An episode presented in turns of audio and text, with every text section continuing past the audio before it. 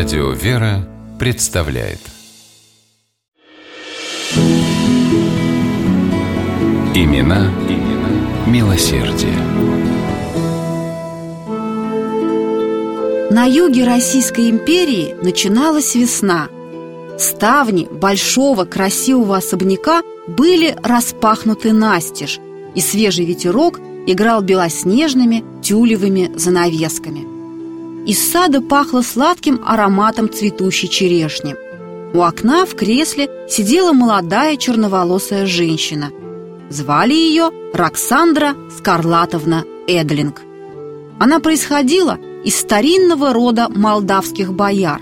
Еще совсем недавно Роксандра блистала в Петербурге при дворе его величества императора Александра I и была любимой фрейлиной его супруги, императрицы Елизаветы Алексеевны. Но в глубине души жизнь светской львицы не прельщала скромную и глубоко верующую женщину.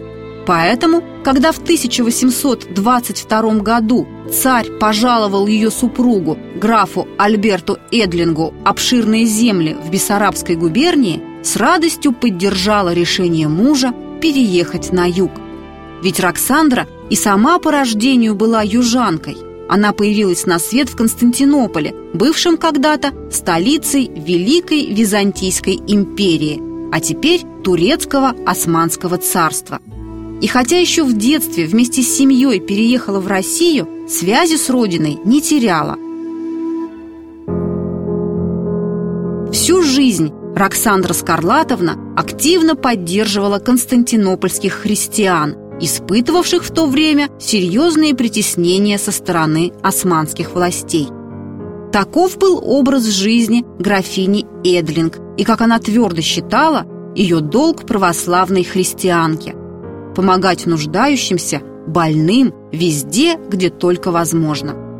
Даже находясь при дворе, она повсюду сеяла добро, мирила поссорившихся, утешала обиженных, защищала напрасно оклеветанных. О добром сердце Роксандры ходили легенды. В своем новом бессарабском имении, близ села Манзырь, Роксандра Скарлатовна, к удивлению соседствующих с нею помещиков, отказалась от труда крепостных. Вместо этого она наняла работников из местных государственных крестьян, в большинстве своем нищенствовавших. Графиня не только платила им хорошее жалование, но и старалась помогать в любых нуждах. За свой счет строила крестьянам новые добротные избы вместо ветхих лачуг. Девушкам на выданье собирала приданное, многодетным назначала денежное пособие. На территории имения Роксандра Скарлатовна построила церковь, которую могли свободно посещать все жители близлежащих сел и деревень. Для крестьян и вообще всех нуждающихся в Манзыре она открыла бесплатную больницу со стационаром и школу. А любой нищий в округе знал, что в доме графини всегда найдет приют и кусок хлеба. Несколько месяцев в году графиня Эдлинг проводила в Одессе. Здесь Роксандру тоже знали как деятельную благотворительницу – в 1829 году, во время обрушившейся на Одессу эпидемии чумы, графиня самоотверженно ухаживала за больными.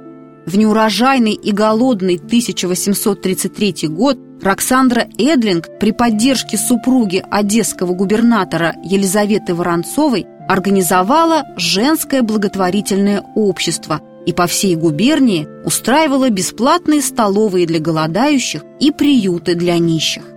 Незадолго до смерти Роксандра Скарлатовна в разговоре со своим братом Александром высказала мысль о создании в Одессе девичьего воспитательного монастыря. Она живо представляла себе все до мельчайших деталей и даже определила место для строительства – Большефонтанский мыс. К сожалению, лично воплотить в жизнь свою идею графине Эдлинг не довелось. В 1844 году в возрасте 57 лет она скончалась, завещав на устройство монастыря крупную сумму. Через два года, в 1846 на эти средства был возведен первый храм будущего Свято-Архангела Михайловского монастыря – церковь Воскресения Христова, построенное над могилой Роксандры Скарлатовны Эдлинг.